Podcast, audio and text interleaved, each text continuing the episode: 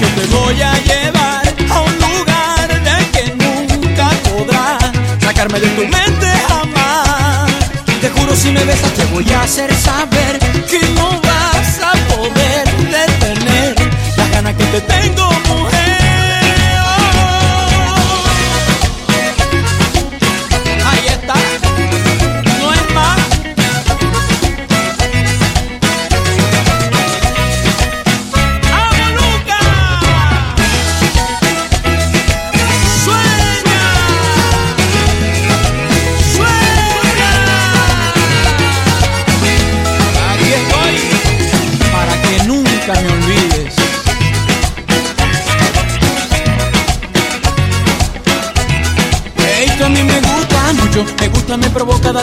en la boca, me gusta, me fascina, solo tú me emocionas, aloca mi sentido de una forma tan loca.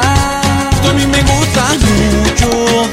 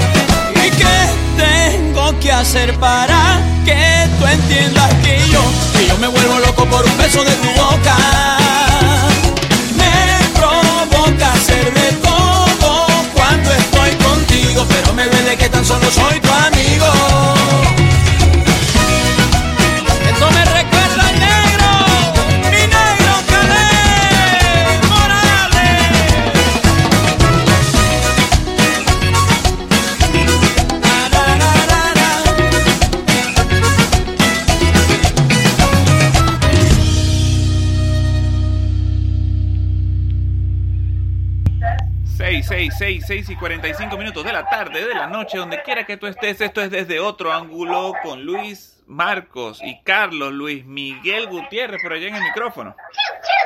Sí, sí, sí, sí, DJ de la casa. Uh.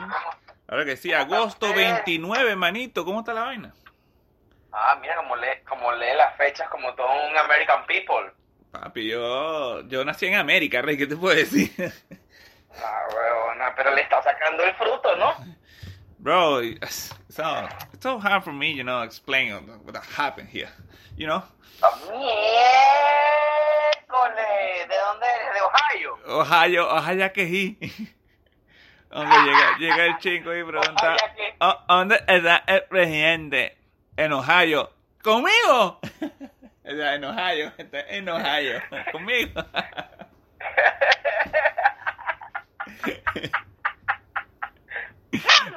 Malo vale ese chiste para comenzar la semana. Hoy lunes, sabroso, muchacho. ¿Cómo pasa rápido el tiempo? De verdad, 29 de agosto, muchacho. eh, papi, el 2022 se fue y te hablo de una cosa, Luis Miguel. El COVID fue en el 2020, papi. Papi, como Gordon Tobin, yo todavía me acuerdo las, las, las precuelas del, del, del COVID. Me acuerdo cuando me iba a morir. No por el COVID, sino por la angustia. Sí, la, la, la pelazón. Agua así, papá, que estuvo duro. Mira, y, 20 y 21 Luis, fueron un chimbo. que eso está haciendo como una bola de nieve realmente. O sea, va poco a poco y como que la recesión viene con todo también. Sí, sí. Bueno, estamos viendo ya como el pico de la, del soporte de, de toda una de toda una gráfica en- en- de, de esta índole, ¿no? O sea, estamos viendo ahorita como que, ajá, hasta aquí llegamos. Ahora para subir otra vez a donde estábamos, agárrense todos. Se puede decir que, que la gasolina fue lo primero. O sea, lo primero así que pudo sentir la gente como que lo primero que subió. O el efecto de la gasolina es efecto guerra. O sea, Yo creo que por ahí fue donde nos lo, nos lo supieron zampar. El efecto guerra, el efecto guerra con el efecto gasolina. Pero la gasolina, sin duda, es lo que ha dado el, el golpe más fuerte al bolsillo de la y, de los países de primer mundo. Porque por lo menos en Latinoamérica sí se ha sentido el, incremento de la gasolina. Pero es que hay mucho subsidio todavía, todavía hay subsidio. eso, es lo que te iba a decir. En Latinoamérica todavía está papá gobierno que subsidia el, el precio de la gasolina. Y el hecho de que el hecho que tú no sientas el golpe hoy, realmente hablando de las personas que están en Latinoamérica, que tú no sientas tanto el golpe de la gasolina hoy, recuérdate que eso eso es porque viene después. De alguna otra forma, el país está pagando porque tú pagues tu gasolina acá, barata. Pero eso lo va a pagar el país. Lo, diste en el clavo, porque si no lo estás pagando directamente al, pagar el precio de la gasolina en una en un surtidor de gasolina en cualquier estación de servicio, pero lo estás pagando en el momento que adquieres productos y servicios del extranjero, países como América o, o cualquiera de Europa, que tienen incremento en sus productos y servicios y en el momento que tú vas a adquirirlos, vas a adquirir un sobreprecio, porque ellos sí se vieron en la obligación de subirlos porque su costo de vida ha subido. Entonces, cuando tú incorporas esos productos o servicios en tu economía, vas a sentir un incremento y vas a decir, ay, la inflación, ay, melele. La inflación este ha sido plato de todos los días de los venezolanos y sigue siendo ¿verdad? Así como se llama el capítulo, ¿Dólar? ¿eres tú? Sí, sí, volvió para los que pensaban, no, ¿qué tal? Que somos un país dolarizado. Cabe destacar que eso es lo que mayormente se dice, papá, pues aquí no hay problema, ya todo está dolarizado. Entonces, ¿por qué la gente se volvió como que loca? A la hora del té, de que subió el dólar y tal. O sea, si sube el dólar, ¿cuál es el problema? Si yo tengo dólares. No, no, está dolarizado, Carlos. Claro, claro que no. Claro que no, pero, o sea, es, como que, ese ha sido el, el, gran mito, esta dolarización de facto que, que, ha generado que ha generado el régimen de Maduro, cuando primero les pidió a la gente que usaran todos sus dólares allá, y ahora después hizo lo que eh, les creó el, el, impuesto de valor agregado para los productos de, valor agregado, no, los impuestos de, ah, ¿cómo es que se llama? El que era del, del 20% a los productos de, a los productos de alto costo. Mira, básicamente, básicamente sí, es verdad, porque, marico, se me olvidó eso de ese impuesto que tú acabas de decir. Verga, ¿verdad? Queda sobre el 20%, brother.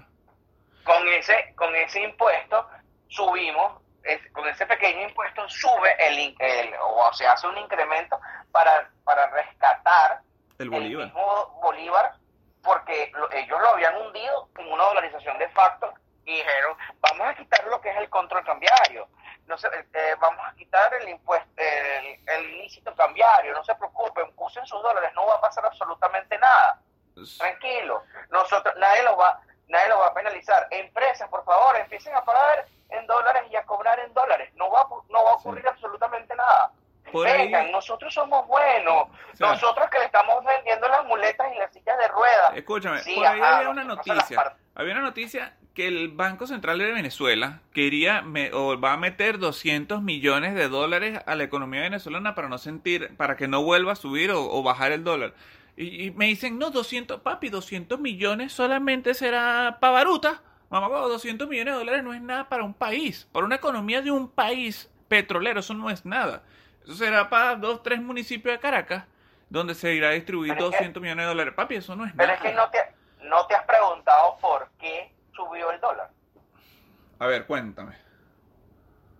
El dólar sube en el momento que le hacen una inyección de, de, de dinero a todos los maestros y pensionados y todos los que pertenecen al magisterio del país ahí te metemos a los enfermeros, te metemos a, te metemos a los obreros, a toda esta gente que estaba eh, exigiendo su salario en las protestas pasadas. Y yo dije, está bien chicos, vamos a pagarle a esta gente. Cuando deciden pagarle parcialmente lo que les deben y llevarlos a una retribución salarial adecuada, ¿qué es lo que ocurre?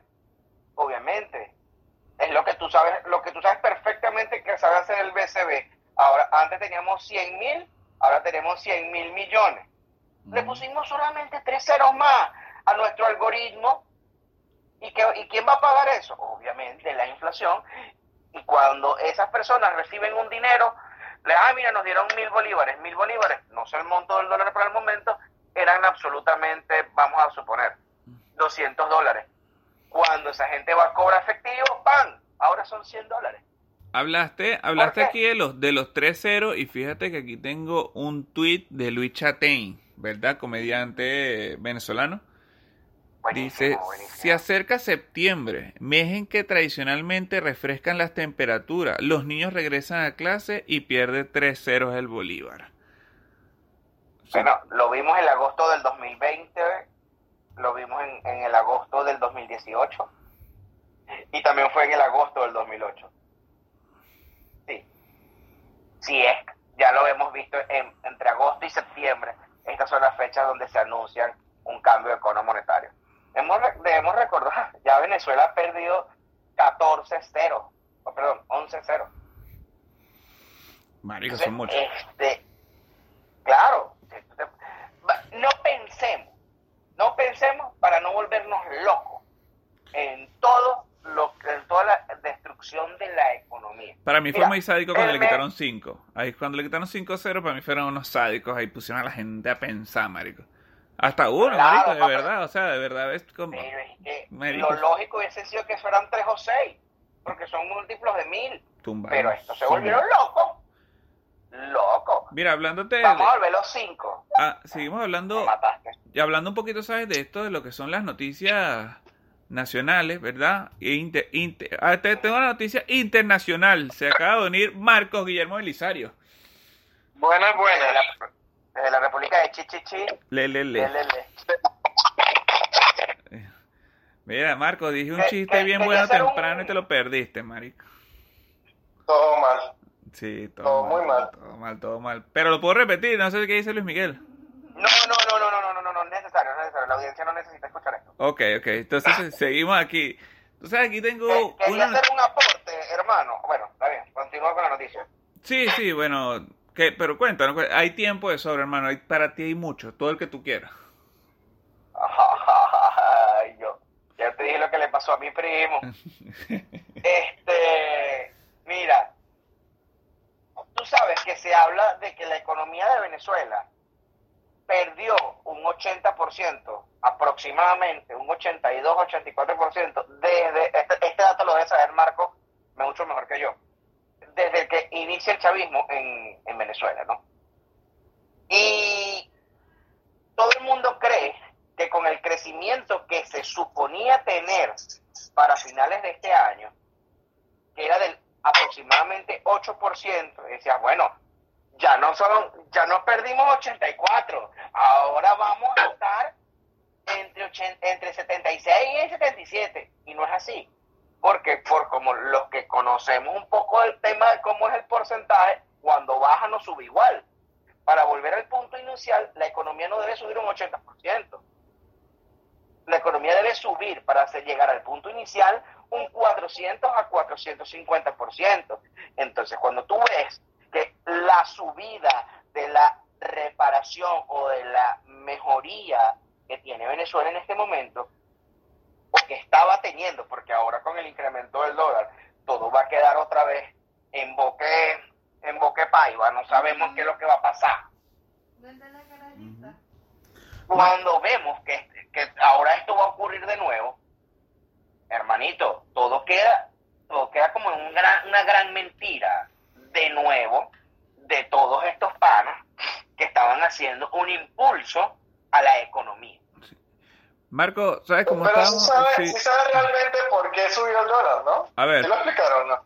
No, es- lo Bueno, yo di- explicamos. yo di una sí. explicación. Exacto, Luis dio Pero una explicación con, con el con un chorro de plata que metió el gobierno a las calles para pagarle a la, a la gente pues que estaba haciendo protestas. Ese es básicamente el punto. No, no, no. Pero eh, ellos, el Banco Central había estabilizado el dólar con eh, una inyección de dinero, eso que estaban diciendo. Eh, entonces ellos subastaban eh, 40 millones más o menos semanal y oscilaban eso. Como obviamente no, Venezuela no está produciendo tanto para darle ese pocotón de dólares, porque no es lo mismo darte un bono en bolívares que darte un bono en dólares, entonces llegaron y dijeron, bueno, ¿sabes qué? Para ver si nos rinden más los dólares, vamos a hacer una subasta como era el CICADI de antes, el CIMADE, el... uy, Ajá, uy. entonces ellos agarraron, sí, ellos agarraron ese mismo sistema. Entonces, imagínate que entras en, en un, en un apartamento. Entonces, en la cocina hay una sala, eh, en la sala hay, otra, hay otro grupo de personas, en el cuarto principal hay otro y hay otro grupo de personas en el cuarto, digamos, cuarto secundario. Entonces tú te reúnes con cada grupo de personas, que en este caso son bancos, y le dices, ajá, dime cuánto vale el dólar. Entonces el banco dice, perro, no sé, dímelo tú. No, no, no, dime cuánto tú estás dispuesto a pagar por el dólar. Y le dijeron, ponte, 7 bolívares con 50. El otro dijo 8, el otro dijo eh, 6.25, el otro dijo, y así sucesivamente. Pero ninguna de esas personas que estaba eh, colocando plata para la subasta se conectaba. O sea, la gente de la sala o del cuarto o de la cocina no sabían qué, qué estaba subastando o cuánta plata estaba ofertando por esos dólares. Entonces, ahí se demuestra una vez más que el gobierno no tiene la confianza y cuando se dieron cuenta que eh, acababan de romper el ciclo que venía antes, que era que la gente, sub, el Banco Central simplemente subastaba el precio que él decía y ya, y liquidaba todos los dólares a los bolívares que el Banco Central decía, dijeron, no, nada, aquí volvemos otra vez al mismo tema y echamos para atrás, corre por tu vida y todo el mundo empezó a comprar dólares. Por eso es que el dólar sube tanto. O sea, la subasta era, Más por la oferta que más por la demanda. Exacto. Exacto. Exacto. Entonces, cuando tú no desconoces a nadie que haga las cosas, por eso es que Dólar Today siempre subía los precios, porque ¿quién realmente sabía cuántos dólares había o cuántos dólares querían comprar? Dólar Today se basaba en ir a Cúcuta y preguntar a las casas de cambio. Mira, eh, ¿cuánto están pagando por el dólar el peso? Y hacían una regla ahí y ahí sacaban el, es que el, gobierno tardó, el gobierno tardó demasiado tiempo en sacar un, un, precio real, marico. O sea, siempre estuvieron, eso fue hace creo que el año pasado que salió que realmente el BCB estaba casi a la par del paralelo. Tardaron mucho. Fíjate que cuando salió ese dólar paralelo de ellos, o, el dólar oficial, digamos, ahí la, ahí no, no hubo tanto oscilamiento del dólar paralelo, porque ya podías conseguir de manera eh, legal volvemos al mismo problema. El control cambiario, cada vez que intentan controlar la moneda, pasa este desastre. Claro. Eso es lo que eso es lo que está ocurriendo y todo parte por lo que dice Marcos, la confianza. Este gobierno no inspira confianza, este este gobierno inspira trampa. Pero es que tampoco el gobierno, fíjate, nosotros no creemos en el gobierno, pero es que el gobierno tampoco cree en el pueblo, porque ya el pueblo hizo desastre con Cadivi y toda esa mierda. Recordemos que a ellos no es que les importe la credibilidad. Ellos lo que quieren es un grupo de empresarios que, les, que los ayude con el tema de la sostenibilidad, con el tema de la economía. Pero ¿qué pasa? Es que ahora ellos son el poder económico y ellos son el poder empresarial, porque recordemos quiénes son los enchufados, quiénes volvieron, volvió, volvió grupo del, del grupo Sanvil, volvieron todas esas empresas que estaban, que, que, que fueron supuestamente las más golpeadas y se arrodillaron otra vez ante Maduro porque ahora Maduro era chévere, porque ahora Maduro es un tipo capitalista, porque ahora Maduro... Claro, porque los precios que, que hay, los precios que hay en Caracas, Marico, tú te puedes hacer mil dólares en un día, o sea, teniendo dinero, pues, o sea, yo sé que hay gente que está pasando pero hay gente que tiene plata en el bolsillo y se hace La, la idea es recordar que los empresarios que están allí se hicieron con el dinero del gobierno o del pueblo, del país, ¿me entiendes? De la misma manera que lo quieren, que están esperando la vuelta, la oportunidad para caer por el cogote otra vez, ¿me entiendes? ¿Por qué? Porque son ese grupo de personas que no van, no, no vamos a ser totalitarios ni absolutos en toda esta definición de todos de ellos, pero sí hay un gran grupo de empresarios que están buscando por qué, por qué la oca ese mordisco a la, a la vaca, por dónde, por sea una tetica, una cola, una vaina, vamos, no. Ellos quieren seguir viviendo del Estado rentista. ¿Y cómo? Bueno, fíjate, Marco te lo dijo, si yo estoy subastando y compro dólares a 7, los vendo en 10, porque es que ese es mi negocio, ¿dónde tú te vas a ganar el 30% de una vaina así? Vamos, Vamos, al trote no al gallo. Sí, bueno, realmente no estamos hablando de ningún tipo de mercancía, estamos hablando de billetes, ¿sabes? También no es que... Exacto. Esa es la vuelta, ¿sabes? Que no es que estás comprando unos televisores allá en Cúcuta para que te ganen un 10% ahí, pero tienes que buscar comprador y bueno, pero todo el mundo quiere dólares. Claro. Hasta Y todos- nosotros y todos aquí. terminamos en que ellos ahora son no solamente el poder político, sino también el poder económico. ¿A dónde están todos estos empresarios y todos estos carajos que fueron a hacer lobby internacional y lobby en el país diciendo, y cu- cuando digo lobby en el país, ¿qué coño ves? Las ciudades como Caracas, Lechería, el tema de los conciertos, vuelve, eh, vuel- vuelve Olga Tañón, Juan Juanes, ¿te acuerdas? Los que en el 2019 decían, nosotros no volveremos a Venezuela hasta que sea un país libre y soberano. Y ahí van, están yendo, papi. Ya, ya las entradas se vendieron. Y no es que importa que esté lleno el concierto, que estén regalando las entradas, que esa es otra denuncia que están haciendo, porque ellos lo que están vendiendo es el pote de humo. Ellos lo que quieren es ver, Venezuela se arregló, eso es la, esa es la venta, tienen un grupo de influencers que están vendiendo esta idea y por el otro lado están vendiendo también la idea en, en toda esa efervescencia, en toda esa burbuja económica que existe por lo menos en Caracas, que en cualquier momento se va a romper, porque no hay una cadena válida de no solo de importación, sino de producción. En el momento que, que se que, tan- que se la- que se arrechen aquí pues y digan no ningún envío marítimo para Venezuela, que no lo van a hacer, que no lo van a hacer. Sí, Vamos yo, yo ahí quería agregarte, que agregarte algo. Yo no creo que la burbuja de Venezuela se vaya a romper en el corto plazo, porque ahorita eh, le están abriendo los caminos a Venezuela, porque efectivamente el petróleo va a ser un problema muy fuerte ahorita cuando llegue el invierno. Y necesitan que Venezuela empiece a producir petróleo para llenar el vacío que está dejando el petróleo ruso. Ok. Entonces, básicamente los gringos dijeron, ok, ¿quién es peor, los rusos o los venezolanos? Entonces, los rusos, claramente. Obviamente. Vamos a soltarle, vamos a soltarle la, el collar a los venezolanos y vamos a empezar a sacar más petróleo de Venezuela para que no venga un vacío, porque están hablando que el aumento de la electricidad, porque la electricidad la venden con el gas, el barato ruso, que viene por el oleoducto, que también lo tienen que cortar, porque los rusos son los malos, ¿verdad?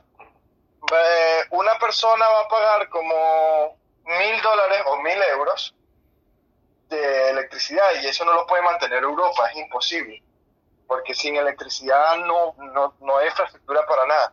Entonces, los gringos, al ver esta problemática, decir, bueno, pero aquí podemos solucionar parte de los 8 millones de barriles de petróleo que están haciendo falta y le pedimos a Arabia Saudita que complete un poquito más. ¿Cuál es la conclusión? Que a los venezolanos se les va a abrir, a Venezuela se les va a abrir más. Ese efecto que tú estás diciendo de, no, yo no voy a creer más en Venezuela porque hasta que sea libre y soberana, los gringos también se están dando la vuelta para ayudarlos. Es que, pero es que ellos fueron los primeros en que se dieron la vuelta. Apenas llegó, apenas llegó tío Biden, cambió totalmente la vuelta. Ok, si, si tú Ahora. metes a, a Estados Unidos en la, en la vuelta, ¿verdad? O en esto, Estados Unidos de verdad es un país demasiado patriota. A él de verdad, a él no les importa lo que estén pasando en los demás países con tal de salvar el culo de esta gente, ¿me entiendes? A ellos sí les importa su gente, la gente que ni, ni siquiera los realmente los americanos, les importa la gente que está adentro de Estados Unidos. Sea, tenga o no tenga papeles, necesita que esa gente siga produciendo. Y si, y si la gasolina se les pone cara, Oye, la gente se les arrecha y eso a ellos no les sirve. ¿Cuál es el- para ellos no hay problema, ah, no importa, levántale las sanciones a esa gente allá. ¿Cómo que se llama el país? Venezuela, sí, eso está allá abajo. Bueno, levántale que, que nos manden petróleo, porque ellos sí les importa a su gente, que es una cuestión muy diferente a Venezuela, que no le interesa realmente lo que haga la gente con su dinero, porque obviamente si no hay, Sí, el tema es que, bueno, lo- lo- los Estados Unidos, ellos no tienen amigos, sino solamente tienen interés. Y el interés ahorita es, eh, es este, ¿me entiendes? Resolver sus conflictos económicos a través del petróleo y lo van a Pero resolver. Y hacer- y hacer- ya va, pero es que no se trata, el conflicto no es de Estados Unidos, porque Estados Unidos es casi autosuficiente. El problema Sí. es Europa. Claro, pero es que Europa, eh, pero es que por lo menos Trump se lo dijo a, los alemanes en un momento, papi, ustedes cada vez dependen más de, de Rusia que de ustedes. Y dijeron, qué bola, tú estás loco, nosotros somos también autosuficientes y somos una gente que resolvemos nuestros problemas en nuestra casa. Y ahí está. Es lo que está ocurriendo el principal afectado es Alemania, el principal, y es el, el país más arrecho de toda, de toda Europa. El que tiene la Alemania tiene- tiene esto, dos opciones. O se declara malo y apoya a los rusos y se tiene que desligar de todos los intereses del mundo libre, por decirlo así. Y la segunda opción es ir a- seguir apoyando el mundo libre, Y pero apagar los bombillos. No, no, literalmente el 80% de la electricidad se les va a ir si. Rusia cierra el grifo. Puta su madre. Sí, es que, es que ellos, se- ellos se dejaron meter mucho el, el dedo en la nariz. Ajá, Eh, pero, los pero alemanes esa fueron los guerra terminó. que se dejaron meter el dedo. Esa guerra terminó. No, esa guerra, esa guerra sigue. Oye, mano, pero yo no he visto No, otro videito ni nada, chico.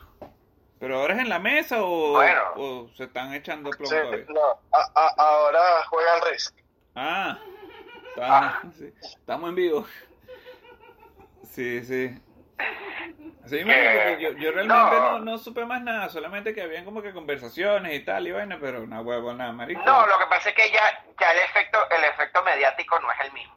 Ya sacan unos avances cada una, una vez a la semana, tienen secuestrado unas plantas nucleares y amenazan con explotar a los rusos, pero ya es una guerra más táctica que cualquier cosa.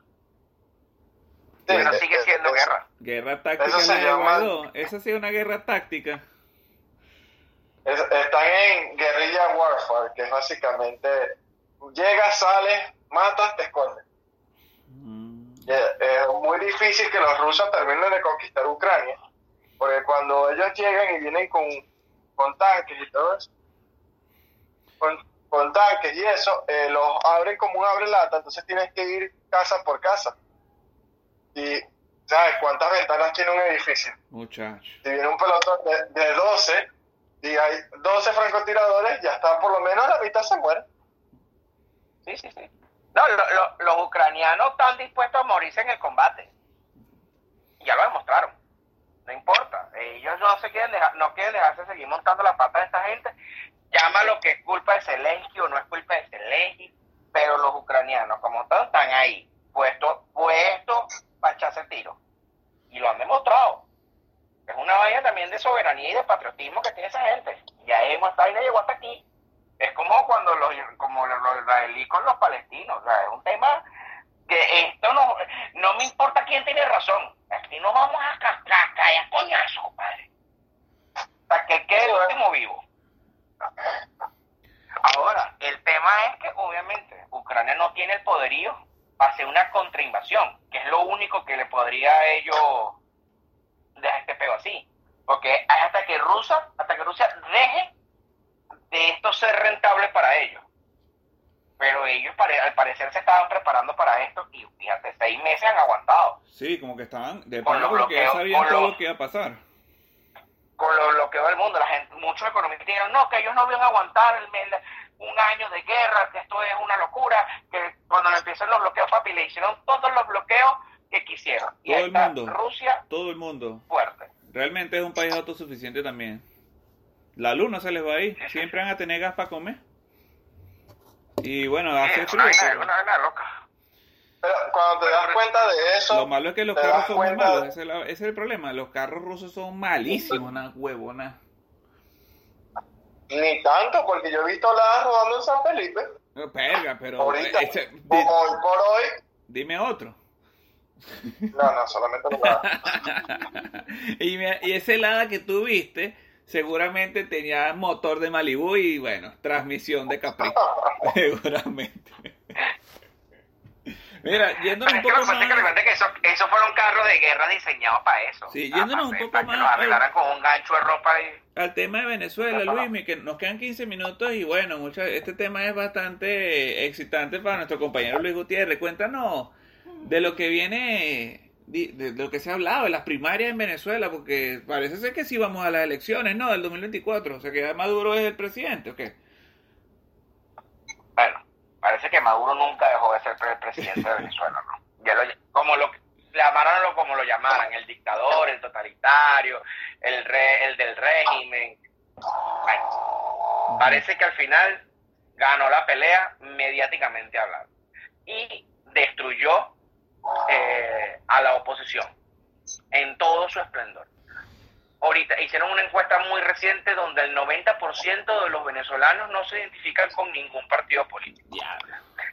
Es- esto es demasiado preocupante. A la gente no le importa. Porque, por supuesto, y tú sabes que es lo más, lo más jodido para una población es que no le interese la política. Lo más jodido para una población es que no le interesen ni siquiera los políticos y que digan, todos son iguales, sean azules o sean rojos, nosotros no nos queremos involucrar. Esto es muy preocupante porque esto simplemente no, no solamente muestra el desgaste de un liderazgo político, sino que muestra el desgaste, el desgaste de una población. El- desgaste de una gente que ¿Las primarias son este año o el próximo? Las primarias, eh, hay una propuesta para que sea en el primer trimestre de- del 23. Ah, eso es ya.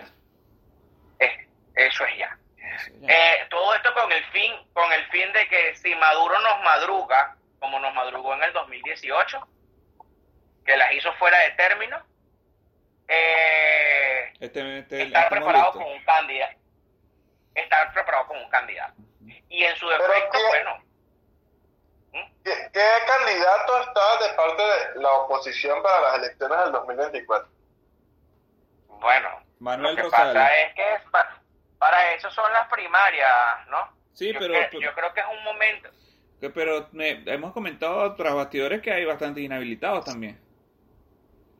Sí, bueno, pero es que para eso van las... Para recuerda que a todo esto va a par unas negociaciones, ¿no? Y así como hicieron para que en el, el noviembre del 2021, del 2021 pudieran participar una serie de personas que estaban inhabilitadas y hacerles a- algún tipo de amnistía presidencial, bueno, de esta forma participaran, ¿no? Entonces, que sí, es verdad, pero ya vimos que el gobierno no lo logró con Superlano porque no quisieron perder Varina. ¿Tú crees que lo van a hacer con la presidencia? Hermano, yo quiero que recordemos los últimos tres años. Yo lo que les puedo decir a ustedes y a todas las personas que nos escuchan, en los tres años que han pasado, o en los cinco, desde el 2017, salimos a la calle, nos mataron, nos robaron elecciones, ganamos otras, nos metieron el fraude del 2018, creamos un gobierno interino, llamamos a Donald Trump, el carajo más radical que ha tenido la presidencia de Estados Unidos y que nos ofreció una serie de opciones, arriba, abajo, en el medio, en una gaveta, o sea, el carajo prometió todo, no se logró. Se hizo un estatuto para la transición, no le pararon bola. El mantra del gobierno de transición, elecciones libres, toda esa paja, no se logró destruye- nos destruyeron al G4, eh, eh, nos destruyeron a la Mesa de la Unidad Democrática y lo único que han nacido son partidos pequeños que están comprando o recomprando la esperanza. 7, 16 minutos. Escúchame. Yo creo que, yo creo que sí hay importante tener un poquito, no sé si esperanza, no sé si fe, pero sí lanzar otro cartucho, Sí, aquí- aunque suene Aquí al suspiro de, de la audiencia, su- largo suspiro de la audiencia por aquí. Man, la fe, hermano, mueve montañas. Marcos, dime tú, hermano, así, de tu experiencia, el camino son estas, eh, son las elecciones, es democrático. Para mí el camino se murió cuando salió eh, Chubo Torre Alba. Ese para mí fue el mejor de toda la oposición, porque fue el que mantuvo contenido. O sea, se lograba sentar en una mesa a Ramos Alú, a Caprile, a Leopoldo, a, a ¿cómo que se llama? A la, la que siempre vota, vota María. ¿Cómo que se llama ella? María Corina Machado. María Corina. O sea, para mí, ese fue el punto de debacle que hasta se entró a golpes eh, contra unos, unos tipos, unos, un grupo de, de oficialistas en Plaza Venezuela, creo que fue, allá en Caracas. Desde ese punto, la oposición quedó rota.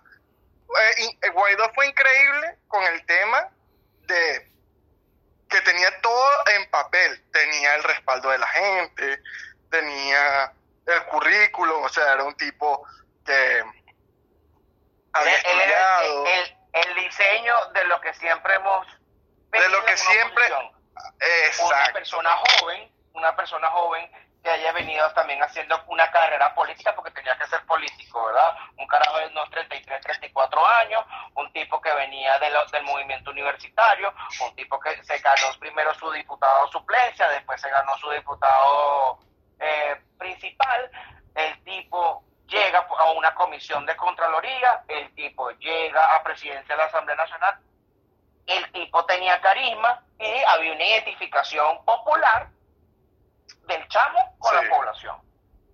El chamo era el, diseño perfecto. Pero, sí, pero no se dio porque eh, lastimosamente eh, la política no, o sea, Chávez llega a la política porque mucha gente decidía ir a la playa también.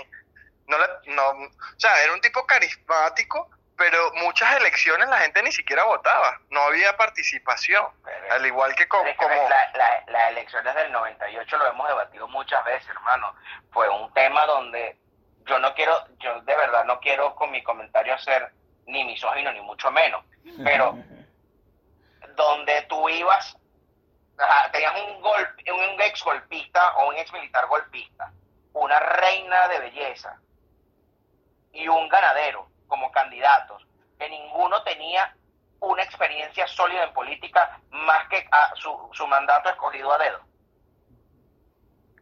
Ciertamente. Mano, pero lo que me refiero es que... política lo representaba ese, el, el, fin de una historia en Venezuela, seguro. Pero es que la antipolítica después perduró, porque gracias a la antipolítica la oposición regaló la asamblea y fue regalando ese fue un punto también, eso fue un punto también de quiebre cuando regalaron la asamblea. Pero es que, pero es que el tema, el tema, el tema de la, de la, de la abstención en el 2005 fue un punto que primero no se lo vamos a perdonar nunca a la, historia, ¿no? El tema del abstencionismo. A la coordinadora democrática. Increíble. Eso fue, increíble, increíble. ¿Qué, pero... tan oscuro, de verdad. Después de eso me recuerdo muy bien en mi casa, yo estaba creo que en noveno, si mal no me equivoco Marico, mi papá y mi mamá estaban súper tristes con lo que había pasado, marico. O sea, ya sabían de lo, que iba a pasar. Me dice, esto va para el suelo, pero de cabeza. Y no se equivocaron. Lo que pasa es que ahí, ahí el gobierno jugó a no crear los escenarios limpios para un proceso electoral. Que recuerda que eso viene en cuando en noviembre del 2004 se escoge, pusieron las captahuellas. Pusieron las captahuellas pero para el proceso de referéndum revocatorio, cuando se escogió por el, recuerda que ese fue el primer, el, la primera, el primer referéndum revocatorio donde se escogía, ¿usted quiere que el presidente quiere, continúe con su mandato o quiere hacer que lo revoque? Entonces, cuando nos metieron, cuando 8 millones de personas dijeron que sí querían que, que, este carajo continuara, todo el mundo dijeron, mira, anda, capital los teques, esto no puede ser así. Obviamente hubo un fraude electoral, obviamente hubo un tema donde la misma misión Carter del centro Carter había dicho que el proceso no había sido totalmente transparente. Y estos carajos, yo no sé, digo estos carajos, digo la oposición, no sé en dónde vieron que la constitución decía que el voto blanco existe en Venezuela o la abstención de un 75% anulaba unas elecciones. Yo no sé donde ellos pensaban, creían que eso iba a perder algún tipo de legitimidad. Hablando de revocatorio... El tema fue que eso marcó un antes y después. No hay revocatorio para Maduro ahorita, no es que había una posibilidad de revocatorio. ¿O no, eso no camina? Por supuesto que en enero en enero hicieron la, firma, dieron, hoy se abre la proceso de... y se cierra mañana. y se cierra mañana a las 9 de la noche. Se me había olvidado, coño, Venezuela simplemente corta, diablo. Sí. Mira, volví, volviendo a tu respuesta, mira, como ciudadano nada más tenemos dos opciones. Votar y protestar. Esas son las únicas cosas que uno puede hacer. Esos son nuestros deberes como ciudadanos, tienes toda la razón. Exacto. Entonces, si tú no votas, te queda protestar. Y si no protestas, te quedas sin nada. Entonces, Exacto. Cuando, cuando tú me preguntas, el camino para, para que Venezuela salga adelante, Depende de las elecciones. Tú como ciudadano nada más tienes esas dos herramientas. De lo contrario, eres un criminal. Porque tú vas, a armar una guerrilla, vas a buscar armas y te vas a, te vas a empezar así como, como en una guerra. Porque los militares de cada país deben garantizar la soberanía del país. Pero ¿qué pasa? Los militares en Venezuela, aparte de que forman parte del problema porque tienen cuotas de poder, que eso fue lo primero que hizo Chávez cuando se montó, ejemplo, votar, los, los militares no podían votar antes, y otro que casi todos tienen eh, algún ministerio, qué sé yo, eh, nos, los militares simplemente no, no hacen nada, se rinden. Ya no, no, ya, ya perdieron el patriotismo. Los militares son los únicos que tumban gobierno. Sí. Eso, eso, es totalmente cierto, porque ya, ya nuestros 20 años de protesta nos demostraron que hubo un golpe de Estado hecho por militares y no funcionó, por una clase política que no estaba preparada y nuestras protestas que no nos dejaron pasar desde de Plaza Venezuela. Al único que le ha servido, al único que le ha servido un golpe de estado es a Chávez, que hasta lo metieron preso y después fue presidente. Porque porque había institucionalidad, lastimosamente. entonces, lastimosamente quizás ahorita lo que nos salva es un golpe también, Luis. Bueno, pero es que tenemos 24 años esperando un golpe otra vez y no ha ocurrido. No, ¿qué golpe va a ser eso? Por Dios, aquí la audiencia se está drogando. Por favor, que el golpe de, de, eh. del 30 de abril. Bueno, no, pero, pero sí hubo un movimiento que, que sí reconocería como un intento de golpe, lo que pasa es que nadie le creyó que fue Oscar Pérez. Uy, muchacho, uy, uy, uy. Uy, muchacho, con tres minutos nada más, ¿cómo que, vas a sacar ese hombre? Pero es que eso no, eso no fue un movimiento, o sea, eso no pasó de ser un movimiento. Pero, claro, pero, pero, fue genuino, pues. El, 30 de abril sí tomaron la Carlota. ¿Me explico? Bueno, sí, también. Oscar, Pérez no tomó ni para Macay. El cambio. Lo único que agarró fue un helicóptero. Lo único que se robó fue un helicóptero y puso 350 ya. O sea, para mí más fuerte fue el movimiento de Caguaripano, que él sí tomó el fuerte de Paramacay en, en, en Carabobo y se robó unas armas y se fueron por la montaña y todo un tema. Ah, cierto, sí, ese, e, ese fue mucho más fuerte. Cierto, ese Fue, pero el no, pero mira, mira, de... ellos sabían de lo que era capaz Oscar, güey. Mira, ellos sabían lo que era capaz Oscar y lo mataron, lo masacraron en una casita, mano. Yo creo que el, el gobierno sí creía lo que era capaz, pero la población nunca creyó lo que era capaz hasta que lo mataron. Porque todos le creímos, y me incluyo, porque yo sí creí que el tipo era, que el tipo era de verdad después que lo mataron.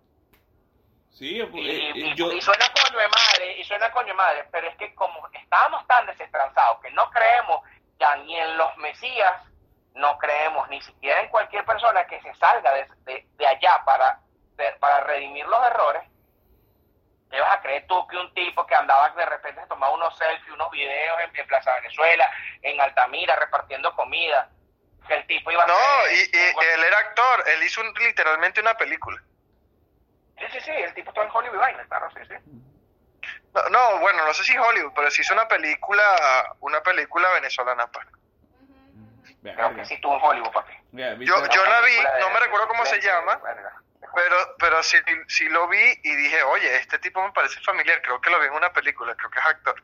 Entonces, encima de, de que todo el mundo pensaba que era una pantalla del gobierno, el chamo también era actor, pues entonces eso creo que lo perjudicó más. Bueno, lo cierto es que el, gobierno le tenía miedo. O sea, eso no se quita por ningún lado porque yo no me recuerdo que hayan buscado a alguien de esa manera. O sea, no me recuerdo a otra persona que hayan buscado como lo buscaron a él y como actuaron. Porque el hombre, hay videos, marico, y está, cualquiera lo puede buscar, está documentado que él estaba pidiendo que no lo mataran. Él lo estaba pidiendo claro, que, se, no, que ella, ella se había rendido. Ella se había rendido. Sí, claro. Pero bueno. 7.27 minutos de la noche, de la tarde, donde quiera que estén. Esto es desde otro ángulo con Luis Marcos y Carlos Castillo. Bueno, llegamos al final. Eh, emocionante programa, estuvo súper cool, marico. Sí, la disfruté mucho. Disfruté mucho. Este, nos escuchamos el día viernes. Claro que sí. Claro que sí. Muchachos. Claro que sí, Chao, chao. Chao, chao.